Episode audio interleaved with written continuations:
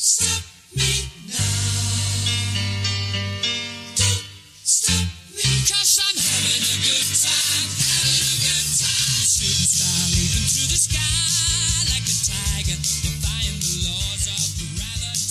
wieder drehen und Don't Stop Me Now ist dieser Titel. Don't Stop Me Now ist auch das Motto für diese Episode mit meinem Gesprächspartner Ralf Usbeck, der ist CEO und Gründer von Peakwork und wir reden über Blockchain, NFT und die Zukunft des touristischen Vertriebes. Ein sehr, sehr spannendes Thema. Wir werden uns in eine neue Zeitrechnung begeben, so viel darf ich schon sagen. Ich wünsche viel Spaß beim Zuhören. Mein Name ist Roman Borch und jetzt geht's los. Hör dich schlau mit Travelholics, dem Podcast für Reiseexperten, denn wir reden mit den Profis. Ja, das ist also der Talk mit Ralf Usbeck, den ich in Düsseldorf treffe. Hallo Ralf. Hallo Roman. Ja, schön dich zu hören und zu sehen hier im virtuellen Studio vom Travelholics Podcast. Die, die dich nicht so kennen, das sind sicher ganz wenige, aber vielleicht ein bisschen. Ich überlege, wir kennen uns seit mehr als 20 Jahren, würde ich sagen. Wann hat eigentlich Traveltainment begonnen? Traveltainment in, in der Touristik 2000. 2000, ja gut, dann sind es gut 20 Jahre und eigentlich bist du, glaube ich, Geograf gewesen und hast angefangen mit, mit Luftbildern. So, irg so irgendwie habe ich das Ganze erinnert, wenn ich mich recht. Genau, wir haben äh, in den 90er Jahren CD-ROM-Produkte auf den Markt gebracht, wo man Deutschland aus der Luft sehen konnte, also eine Art Google Maps auf CD-ROM. Und äh, irgendwann kam ich auf die Idee, das gleiche auch für Urlaubsregionen zu machen, ähm, dass man mal das temporäre Heim von oben sehen kann. Und äh, habe dann äh, ähm, sind oder wir haben dann die Balearen beflogen und haben alle Hotels referenziert und haben versucht, diesen Content in der Touristik auf den Online-Portalen zu vertreiben, zu verlinken. Das war mittelprächtiger Erfolg, äh, weil die Booking Engines damals äh, die Integration vom Content nicht so notwendig oder nicht so wichtig erachtet haben. Dann haben wir damals auch entschlossen bei Travel-Themen, dann bauen wir halt eine, ein Buchungssystem selber. Das heißt, wir haben ein System um die Luftbilder gebaut und, äh, und das war letztendlich dann auch der Erfolg von. Und da äh, war ich ja bis 2006, äh, habe dann an Amadeus verkauft und war dann äh, von 2006 bis 2008 noch äh, äh, der CEO der gesamten Amadeus Leisure Group. Und äh, 2009 habe ich dann von Scratch ein neues Unternehmen aufgebaut, die Peakwork AG, ähm, mit einem etwas globaleren Ansatz. Äh, zu unseren Kunden zählen äh, globale äh, Reiseunternehmen äh, oder auch äh, Google Google nutzt unsere Technik auch äh, für die für die Flugsuche, Flugbuchung, Hotelsuche. Ähm, und äh, wir sitzen in Düsseldorf und haben aktuell 150 Mitarbeiter hier. Okay, über Peakwork werden wir noch eine ganze Menge sprechen, glaube ich. Äh, wenn du jetzt sagst, globaler Ansatz versus, ja, sagen wir, das, das nationale Touristikgeschäft, wo siehst du eigentlich die größten Unterschiede oder was macht Deutschland besonders oder vielleicht auch besonders nicht so gut, äh, was jetzt Digital und Travel Tech angeht. Auch in der, in der Suche sind wir natürlich äh, durch, die, durch das Vergleichssystem äh, äh, recht führend. Ne? Also wenn man da die anderen Länder anschaut, insbesondere USA, da sind wir schon äh, im, im Package-Bereich deutlich vorne. Äh, was wir halt sehen, in der Welt ist, dass es in den einzelnen Ländern äh, für diese Bereiche immer so Local Heroes gibt. Äh, in, Im Dachmarkt ist es Traveltainment, in äh, Benelux ist es Python, in äh, äh, Kanada ist es äh, Soft Voyage äh, und äh, in, äh, in, in, der, in Frankreich ist es Orchestra. Das heißt, die dominieren im, im digitalen Reisevertrieb den Markt. Jetzt ist die Frage, braucht man dann ein, ein globales System? Also gut, die CRS agieren ja tatsächlich irgendwo global, genau. aber, im Bereich Search and Compare gibt es ja, gut, da wäre es dann eigentlich Google, oder? Äh, genau, also die, unsere Idee war, äh, dass wir halt ein Player-Hub-Netzwerk aufbauen. Das heißt, die Reiseveranstalter oder die Leistungsträger haben Player und der Vertrieb hat ein Hub und über den Hub kann man die Player, also die Leistungsträger anschließen und einheitlich abfragen. Ähm, und die Idee war, dass wir halt auch in den globalen Vertrieb reinkommen, also wie, wie jetzt auch bei Google und äh, in anderen OTAs. Und das hat halt auch äh, funktioniert. Das läuft und läuft auch international. Das heißt, ihr habt ja äh, aus unterschiedlichsten Ländern äh, genau. Supplier angeschlossen. Wesentlicher Punkt ist natürlich dabei auch das Thema der Daten und des Datenstandards. Ihr habt an der Entwicklung der Global Types maßgeblich mitgearbeitet. Wie siehst du da eigentlich den Stand, was jetzt die Qualifikation von Produkten angeht im, im digitalen Bereich? Ja, durch diesen Standard äh, ist natürlich die Attribuierung äh, deutlich besser geworden. Ne? Ähm, äh, die, der Global Type äh, Standard ist ja äh, das äh, Verorten der ähm, der Attribute an ein Hotel, an ein Zimmer. Äh, darüber hinaus gibt es natürlich auch noch die Datenformate wie jetzt äh, bei uns EDF oder allgemein OTWS. Das sind auch alles notwendige äh, Standards, damit man wirklich auch äh, einfacher äh, vertreiben kann. Und was mir auffällt und was ich auch in Diskussionen immer wieder habe, ist das Thema, dass die dass die Reisesuche sowohl im B2C als auch im B2B-Bereich, gerade also auch im Beratungsbereich, sehr stark über das Preisattribut im Wesentlichen funktioniert. Ne? Also es ist immer dieses, was ist, was ist am günstigsten, welches ist das günstigste Produkt zu einem Zeiten.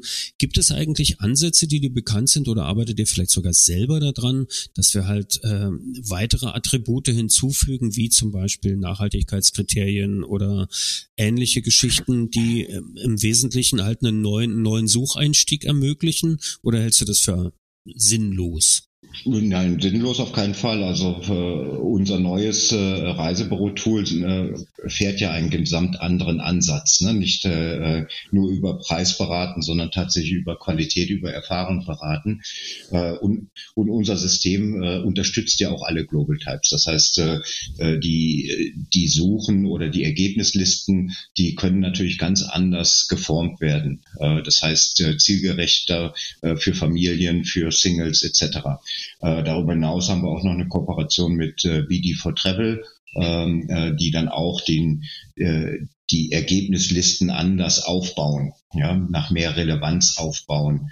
Ähm, und grundsätzlich, grundsätzlich muss man sagen, viele Portale lassen einfach die Masse auf den End-User los. Ne? Und äh, äh, ob das immer hilfreich ist, äh, kann man manchmal bezweifeln. Wenn man jetzt speziali spezialisiertes Portal ist, macht da natürlich eine Einschränkung äh, Sinn, solange die Technik das mitmacht. Ne? Und unsere Technik bei Peakwork macht das definitiv mit.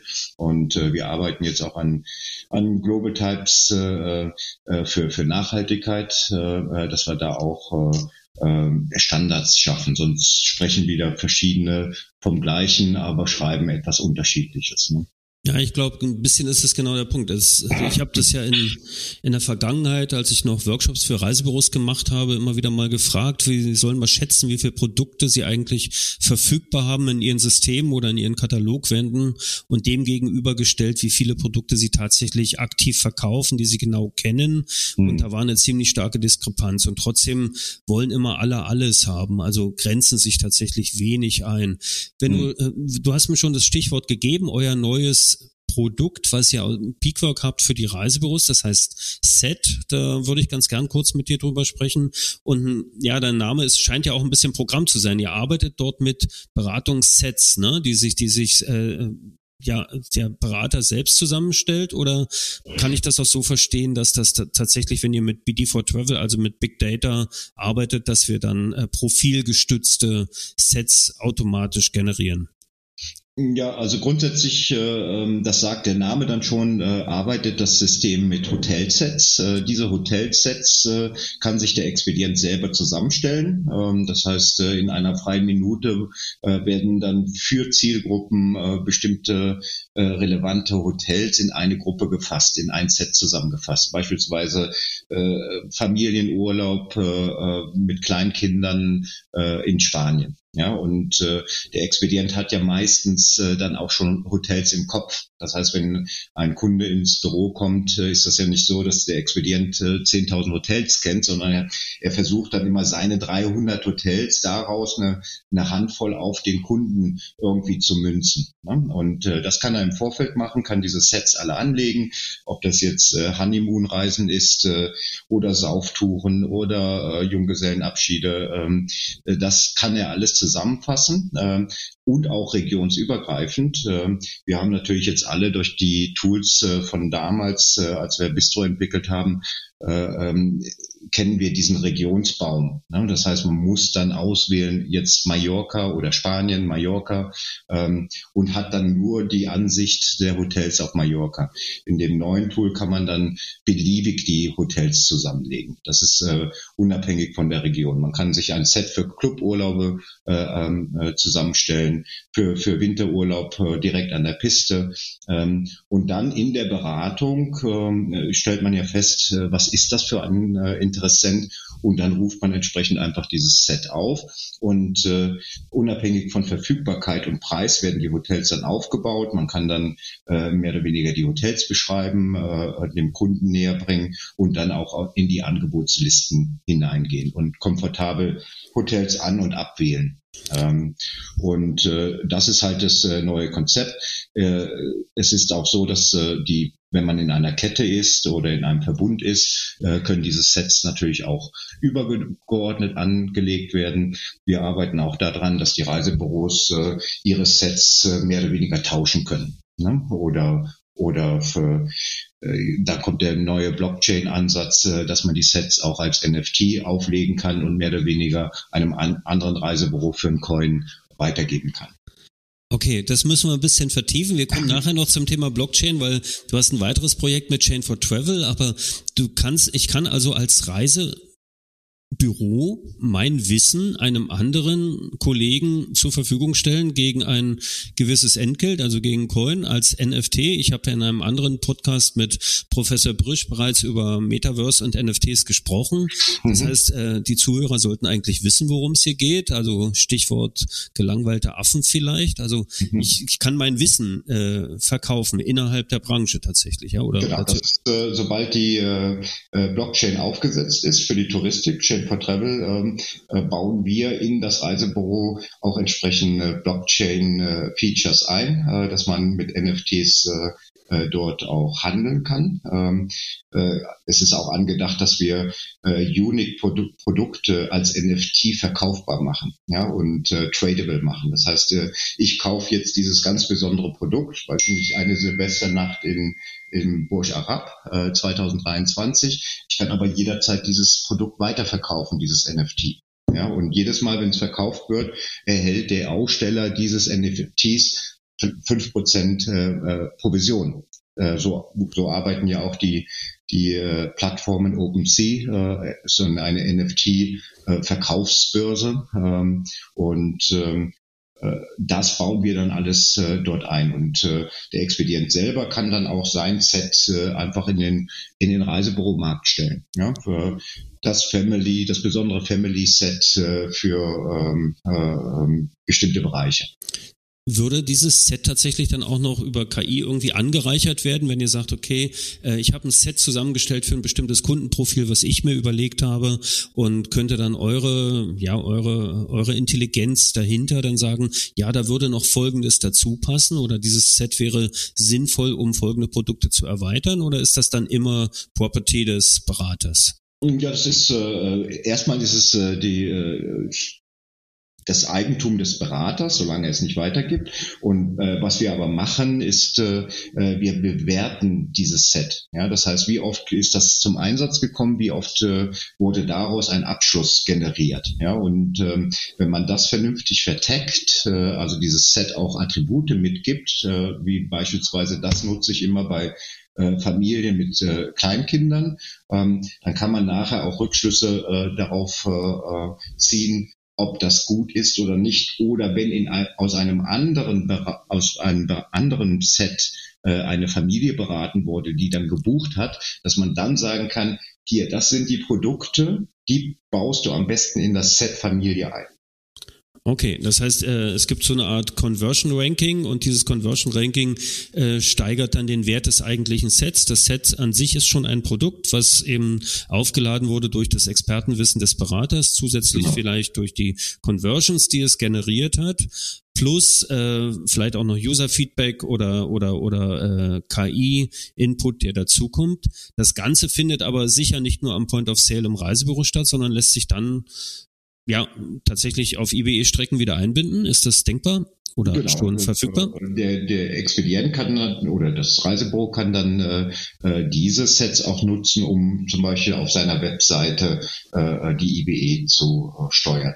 Okay, und die also, IBE äh, kommt dann mit euch mit oder wird dann im Prinzip äh, auch von Peakwork bereitgestellt? Genau. Mhm. Ja.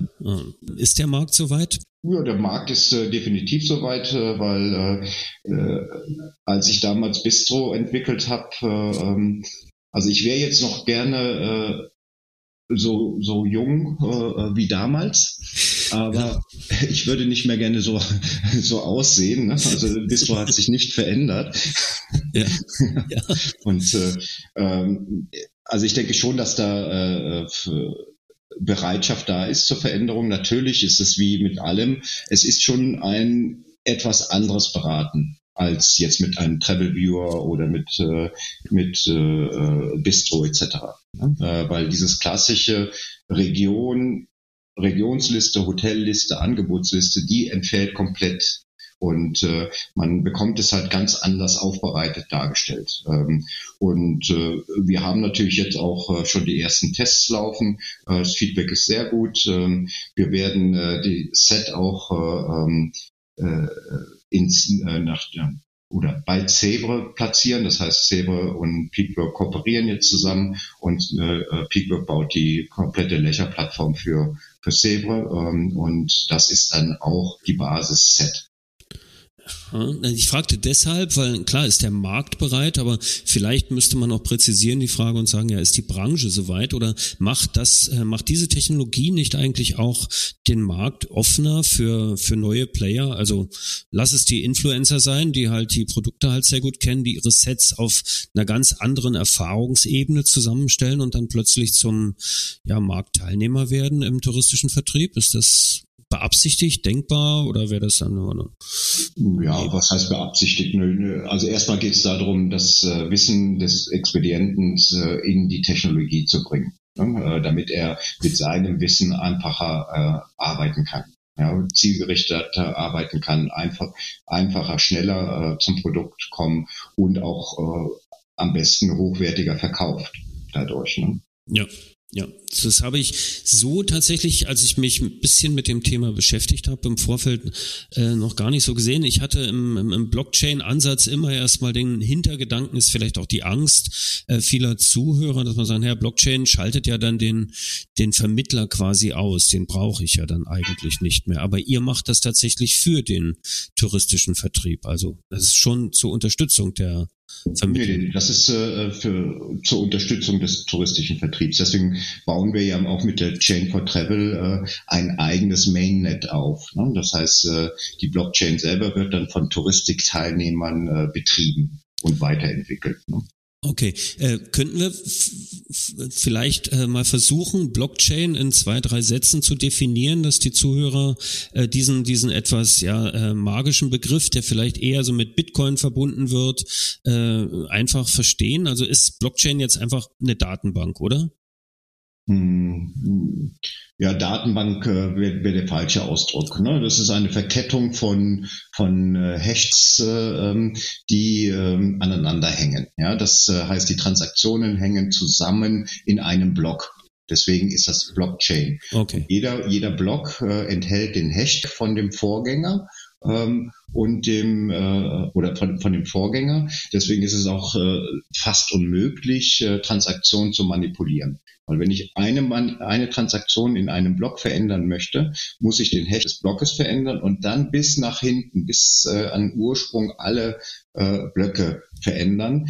Dadurch, dass aber äh, die Blöcke dezentral verwaltet werden von äh, Knotenbetreibern, äh, Minern, ähm, brauche ich eine gewisse ähm, äh, äh, einen gewissen Konsensalgorithmus, damit ich das tun kann. Ja, und äh, äh, bei Bitcoin ist der Konsensalgorithmus Proof of Work. Das heißt, äh, es kommt eine Transaktion und dann äh, bewerben sich mehr oder weniger die Knoten über eine künstliche Rechenaufgabe äh, überhaupt zu validieren. Deswegen ist auch Bitcoin so energieaufwendig. Das liegt nur an dem Konsensalgorithmus, ne? mit dem, mit dieser künstlichen Rechenaufgabe, die da vorgestellt ist. Und deswegen ist es nicht möglich, äh, komplett äh, eine Chain zu verändern. Also äh, letztendlich ist es ein, ein Ledger oder äh, eine Buchhaltung. Nennen wir es so. Es ist eine Buchhaltung im Netz, die von äh, verschiedenen äh, Unternehmen geführt wird, gleichzeitig geführt wird. So wie ein, ein Konto bei einer Bank, äh, bei der Sparkasse Aachen, die haben, die haben ein Kontobuch, ne? Eingang, Ausgang. Aber nur die Sparkasse Aachen checkt das. Ja? Und äh, bei der äh, bei der Blockchain ist das so, dass dieses Kontobuch verteilt äh, in der Welt unterwegs ist und absolut sicher ist. Also vor äh, Manipulation. Weil jede Veränderung von jedem Kontobuchbetreiber mit bestätigt werden müsste. Also, genau, also wenn ähm, ich jetzt ein Konto, erstens muss, müsste ich das Konto komplett von, von heute bis zum Ursprung verändern und das müsste ich bei jedem dieser Knotenbetreiber, bei jedem Kontoführenden äh, Führenden, äh, anmelden. Der validiert das äh, und äh, stellt dann ja schon fest, das stimmt nicht, kann nicht sein, ne? weil andere das äh, auch bestätigen. Das ist dieser Konsensalgorithmus, der da, äh, äh da, der dahinter steht. Deswegen ist es erstmal grundsätzlich eine Buchführung. Und was, was kann da äh, äh geführt werden? Äh, Transaktionen und Trans Transaktionen sind oft äh, äh geknüpft mit äh, Verträgen und Geldfluss. Geld, Geld ist in dem Bereich eine Kryptowährung, ist dann nicht Bitcoin, äh, in, in unserem Fall, das, äh, bei uns heißt das Camino, die Chain. Äh, das heißt, man transferiert dann Kams. diese, diese Coins kann man natürlich auch in Fiat wieder tauschen. Ne? Das heißt, Fiat ist Echtgeld. Es gibt dann Exchanges, wo du dann die Coins in Echtgeld tauschen kannst oder Echtgeld in die Coins. Aber im Netzwerk wird mit dieser Kryptowährung gearbeitet. Und das Besondere an den an äh, Blockchains wie Ethereum oder das, was wir bauen, ist, es ist nicht nur die Währung, sondern auch ein Smart Contract äh, kann dahinter gelegt werden. Das heißt, ein programmierbarer Vertrag.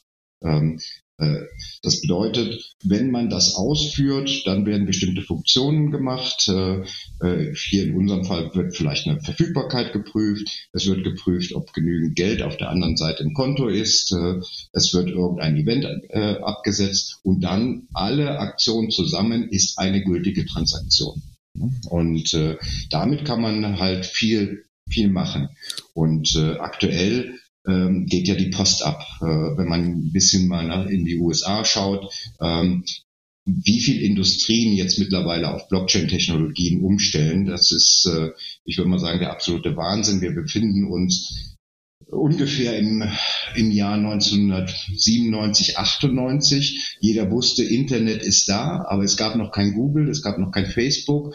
Ähm, die ersten Webseiten kamen, äh, dann kamen die ersten IBEs. Äh, ungefähr da stehen wir jetzt mit dem äh, mit Blockchain. Ähm, und das wird komplett die gesamte Internetnutzung verändern also drastisch verändert. Sicher auch die komplette digitale Reiseindustrie, nicht nur die, auch die stationäre wahrscheinlich. Ähm, das wird aber äh, voraussichtlich nicht in diesem Tempo gehen, wie es von 97 bis 2010 ging, sondern eine ganze Ecke schneller, oder? Das geht definitiv exponentieller. Ne? Ja.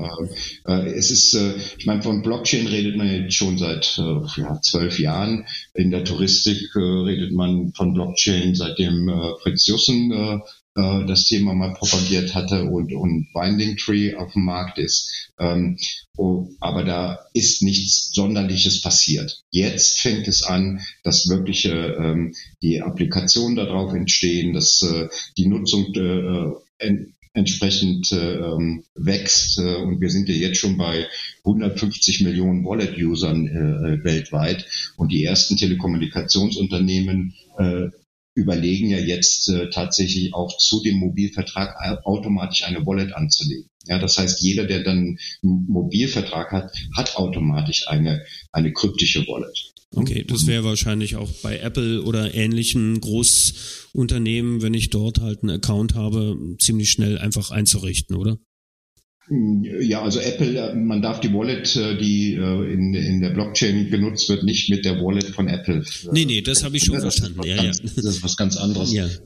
Aber ich denke, dass da auch entsprechend Bewegung reinkommt. Ne? Und äh, was viele machen, ist, äh, dass sie äh, das Web 3.0, also Blockchain, äh, Wallet, äh, User hinter Web 2.0 noch stecken. Das heißt, der End-User hat immer noch dieses klassische äh, Username und Password. Ja. ja. Aber dahinter ist dann eine Wallet, ja, mit dem, mit dem äh, Personal Key äh, gelegt. Ne? Ähm, und damit wird dann äh, agiert. Wir würden jetzt zum Beispiel bei den äh, bei unseren Reisebüro-Tools auch nicht den End-User ähm, durch eine Wallet-Anlage zwingen, ja, und Metamask nutzen und äh, weil das sind schon am Anfang böhmische Dörfer für viele. Ne? Ähm, äh, deswegen werden wir das im Hintergrund machen und sobald der End-User oder der Expedient bereit ist, äh, äh dem Thema Wallet äh, äh, aktiv oder äh, Wallet aktiv zu nutzen, dann sehen wir das auch.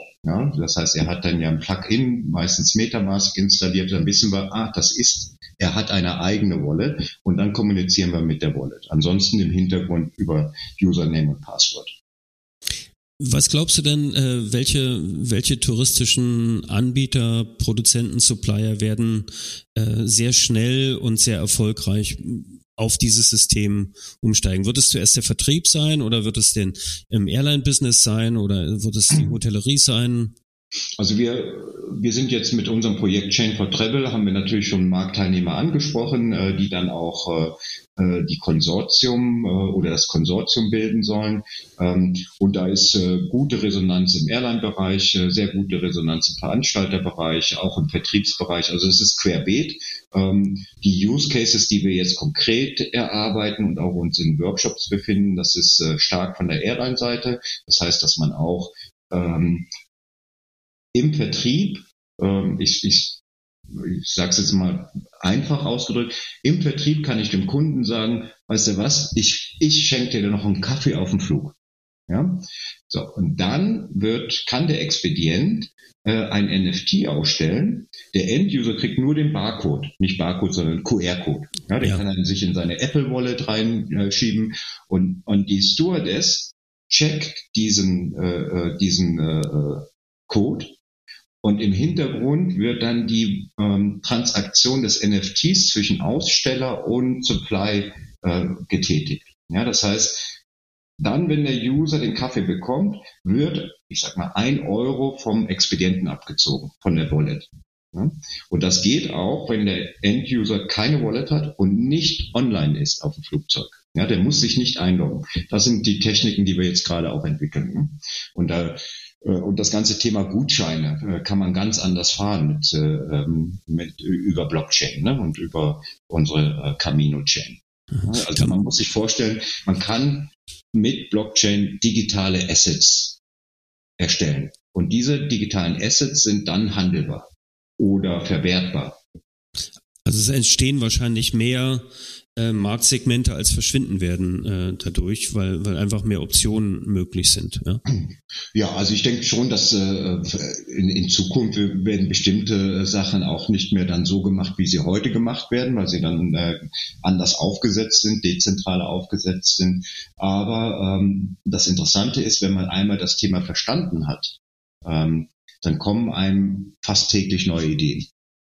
Man muss es nur einmal diesen, diesen Dreh im Kopf hinkriegen, äh, in diese Welt hinein. Ne? Und äh, äh, das war auch schon schwierig genug hier äh, mit dem Entwicklerteam, äh, die einmal in die Welt zu bringen. Und wenn das gemacht ist, stellt man zwei Sachen fest.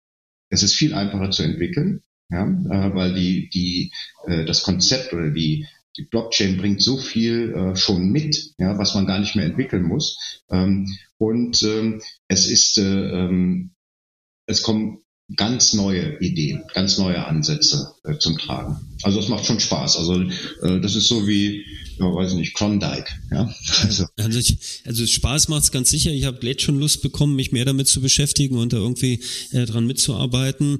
Trotzdem wird natürlich bei etlichen Zuhörerinnen und Zuhörern der Gedanke da sein, oh Gott, jetzt kommt noch sowas und schaffe ich das überhaupt? Also siehst du da einen extremen Qualifikationsaufwand in, in der klassischen Landschaft, die wir haben? Egal ob Vertrieb oder Supplier oder was auch immer, oder äh, ist das ein, ja, so Apple like. Ne? Es ist dann einfach da und es ist dann auch wirklich so einfach. Ich zitiere jetzt mal Elon Musk, der gesagt hat, wenn irgendwas eine Bedienungsanleitung braucht, dann ist es kaputt.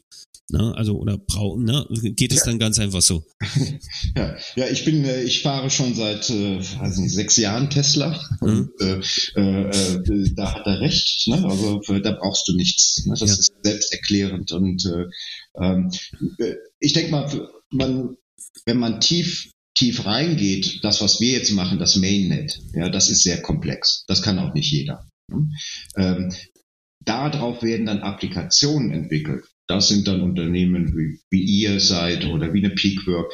Äh, die bauen darauf Applikationen und der End-User, der die Applikation nutzt, für den wird es eigentlich einfacher.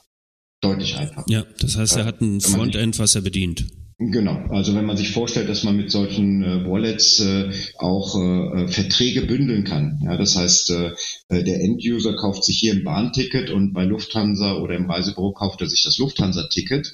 Beides wandern aber in, in die wirkliche Blockchain-Wallet hinein. Dann können die beiden Verträge auch sich unterhalten, ohne dass wir hier Datenschutzthemen kriegen.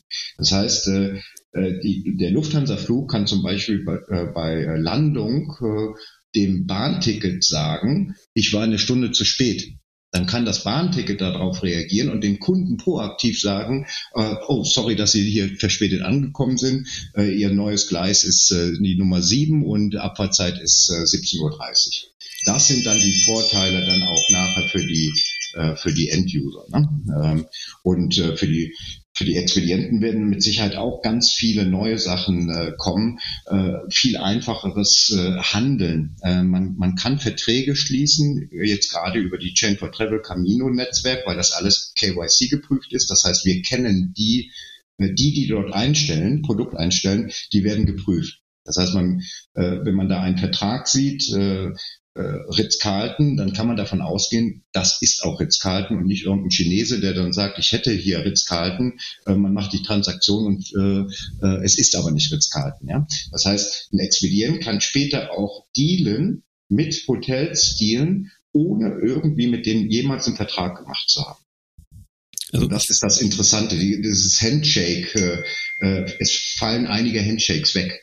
Ja. Und äh, der Expedient kann äh, viel breiter gehen ich sage dann auch immer, ein Expedient kann sich dann auch äh, äh, zehn Koffer kaufen von von äh, äh, von Eurowings. Ja, das sind dann zehn NFTs, ja, oder es ist ein äh, ein äh, Fungible Token mit zehn äh, Einheiten. Und wann er die Koffer verkauft, das ist dann die Expedienten-Meinung. Äh, ja, jetzt gebe ich dir einen Koffer. Ja, das ist dann äh, der ganze Vertrieb wird ganz anders aufge aufgesetzt, weil der Koffer selber ein digitales Asset wird. Ja, passiert das dann von also ja von von top down oder äh, äh, entsteht das von unten, dass die das sagen wir mal die die Anforderungen des Vertriebs waren ja oft so, dass man äh, als Technologieanbieter, du kennst das auch, man hat dann immer die Verantwortung die Anforderungen des Vertriebs nachgebildet.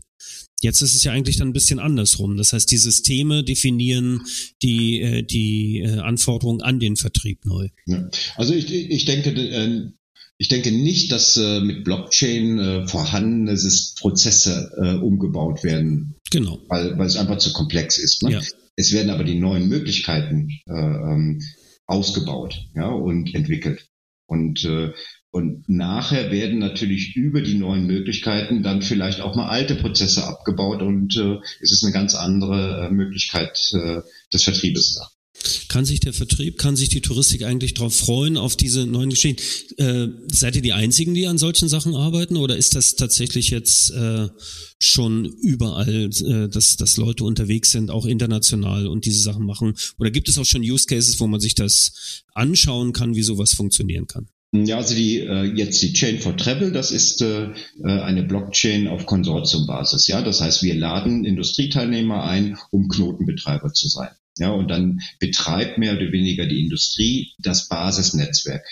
Applikation kann jeder drauf entwickeln ähm, und auch jeder nutzen. Nur das halt das Validieren, also das Konto führen, das machen dann die Industrieteilnehmer, weil ein, eine Besonderheit bei Blockchain ist, ähm, die, die Chain selber hat immer einen nativen Token, das heißt einen nativen Coin. Bei Ethereum ist es Ethereum. Ja, der ist, der ist am Anfang ganz billig. 0,00, so Ja. wie Bitcoin auch, 0,0 irgendwas Cent. Ja, und, und jede Validierung, jede Transaktion wird mit diesem nativen Token bezahlt. Wenn der natürlich jetzt steigt, wie bei Ethereum von 0,00 irgendwas auf 4000 Dollar, bedeutet das, die Transaktion kostet dann umgerechnet äh, 50 Dollar. Damit kann ich keinen Kaffee auf, äh, bei Eurowings verkaufen, Völlig klar. wenn die Transaktion 50 kostet. Äh, unser Konzept ist, die Industrieteilnehmer sind die Knotenbetreiber und die halten diesen Transaktions, diese Transaktionskosten niedrig, also bei einem Cent äh, Größenordnung. Ähm, und äh, äh, ja, zurück auf deine Frage, äh, jede Menge äh, Entwicklungen. Wenn man USA jetzt anschaut, da wird so viel gemacht, Millionen von Transaktionen schon äh, pro Sekunde über, über die Systeme. Ähm, ich war letzte Woche in äh, Paris, äh, da wurde das erste NFT-Ticket äh, versteigert. Das war ein, ein erste Klasse-Flug von Madrid nach, äh, nach Miami. Ähm, ich würde mal sagen, kostet das mit Air Europa? Vielleicht 5000 äh, Dollar. Äh, es wurde an dem Abend versteigert, äh, halte ich fest, für eine Million 2000 Dollar. Einfach wegen erste, des, erste Ticket versteigert. wegen des ideellen Wertes. Ideelles Wer- Wert und es wurde an dem NFT noch ein, ein digitales Kunstobjekt dran gehängt. Ne? Okay. Also für, äh, aber es wurde für eine Million äh, versteigert. Und das wird man natürlich auch dann später sehen, tradable rates. Das heißt, ein Expedient kann sich zehn Flüge kaufen und er kann auf Plattformen dann ähm, diese Flüge weiterverkaufen an ein anderes äh, äh, Büro oder äh, an, an, an die Kunden. Ähm, also das wird definitiv kommen. Das ist eigentlich, äh, ja, passt wunderbar zum Intro-Song Don't Stop Me Now. Das wird nicht aufhören und geht mit rasender Geschwindigkeit wahrscheinlich immer weiter. Eine Frage vielleicht noch zum Schluss, die mir auch wichtig ist und dir ja auch, wie ich weiß. Ihr habt euch sehr stark engagiert bei Touristik hilft, bei dem Aktionsbündnis Netzwerk und habt dort ebenfalls in sehr, sehr kurzer Zeit eine Plattform online gestellt für die Vermittlung von Unterkünften für Flüchtlinge. Das hat aber mit dieser Technologie noch gar nichts zu tun, oder ist das? Nein, nein, Ja, das ist äh, ganz anders. Also da, Ja. äh, ich habe mich dort äh, ein bisschen engagiert, äh, habe auch, oh, habe auch ähm, äh, ukrainische Familien aufgenommen in, in Düsseldorf und auch auf Mallorca. Und äh, dann hatte ich überlegt, äh, wie kann man denn das Netzwerk der Touristik auch da nutzen? Ähm, und äh, kam dann halt auf die Idee, äh, recht schnell eine Plattform, Vermittlungsplattform aufzubauen, touristik-hilf.de, da kann man Angebote einstellen, äh, wenn man äh, äh, Flüchtlinge oder Hilfesuchende aufnehmen kann und möchte. Ähm, und das ist relativ schnell entstanden. Ich, äh, Montagmorgen äh, bin ich wach geworden und dachte, ach, ich muss, wir müssen irgendwie sowas machen. Und Donnerstag sind wir live gegangen. Also Das mit Design, mit, mit Entwicklung, Datenbank, verteilte Systeme in der Cloud. Also das war schon auch von den Leuten hier eine Wahnsinnsleistung. Wahnsinnsleistung. Weil jeder auch äh, äh, wusste, wofür er es macht. Also ich meine, klar, wenn er hier entwickelt, weiß er es auch, meistens fürs Geld, aber da wusste er, es ist doch noch, noch ideeller. Ne? Äh, und äh, das Ganze ist äh, läuft gut. Wir haben mehrere hundert Familien in einen sicheren Hafen gebracht und die Dankbarkeit ist riesig. Und ich habe gestern mal reingeschaut, da sind auch immer noch Unterkünfte frei. Das heißt, das ist eine Technologie, die sehr offen ist, sich sehr schön entwickelt. Äh, Wäre das tatsächlich eigentlich auch denkbar, dass man das äh, zukünftig weiter verwertet, diese Technologie, oder ist das rein zweckgebunden äh, entwickelt Das worden? ist äh, also wir haben da keine Gedanken, das weiter Okay, okay, verwerten. ja. Also das Also ich- ist äh, schnell in, entstanden ähm, und äh, vom Konzept her ist es ja letztendlich äh, ein Datenbanksystem und äh, Frontend draufgesetzt. Ne? Ja, ich werde das auf jeden Fall verlinken in den Show Notes, dass sich alle Zuhörer das natürlich A anschauen oder B vielleicht auch unterstützen können. Ganz wichtig wird auch Chain for Travel. Da gibt's eine Website, die werde ich äh, auch verlinken. Und äh, wie, wie ist der Plan bei der Blockchain-Anwendung? In welchen Steps werdet ihr live gehen? Wir sprachen ja schon über Lichtgeschwindigkeit. Das heißt, in diesem Jahr werden wir noch viel sehen, oder? Also in diesem Jahr geht das Mainnet definitiv live. Äh, das Testnetz, also das Mainnet äh, wird Camino heißen und das Testnetz ist äh, Columbus. Das Testnetz ist schon live ähm, und das Mainnet wird im August live gehen und den Presale werden wir nächsten Monat machen und den ICO voraussichtlich im September. Das heißt, jeder, der Interesse hat, frühzeitig Coins von der touristischen Blockchain-Plattform zu erwerben, der ist dann herzlich eingeladen. Okay, auch das äh, werde ich verlinken, mit aufnehmen, das wird mit bei sein und ich bin gespannt, ich werde es weiter verfolgen. Ralf, das soll es gewesen sein für diese Runde Travelholics Podcast. Ich danke dir ganz herzlich, dass du dabei warst und die Zeit hattest. Gerne. Und äh, hoffe, wir sehen uns dann bald in Berlin. Ich weiß, du wirst bei den Online-Innovationen, nee, bei den Innovationstagen des VIR auch auftreten. Du wirst sicher auch zu diesem Thema sprechen, oder? Ja, genau. Gut, dann sind also alle eingeladen. Es gibt noch Tickets, auch das soll noch losge äh, losgeworden sein. Und äh, vielen Dank, Grüße nach Düsseldorf. Ja, danke, ne? Zurück ja. nach Berlin, ne? Dankeschön, ähm, danke an alle Zuhörer. Das ist der Travelholics Podcast. Mein Name ist Roman Borch und bis zum nächsten Mal. Ciao. Bis zum Schluss gehört? Großartig. Danke und bis zur nächsten Episode von Travelholics, dem Podcast für Touristiker.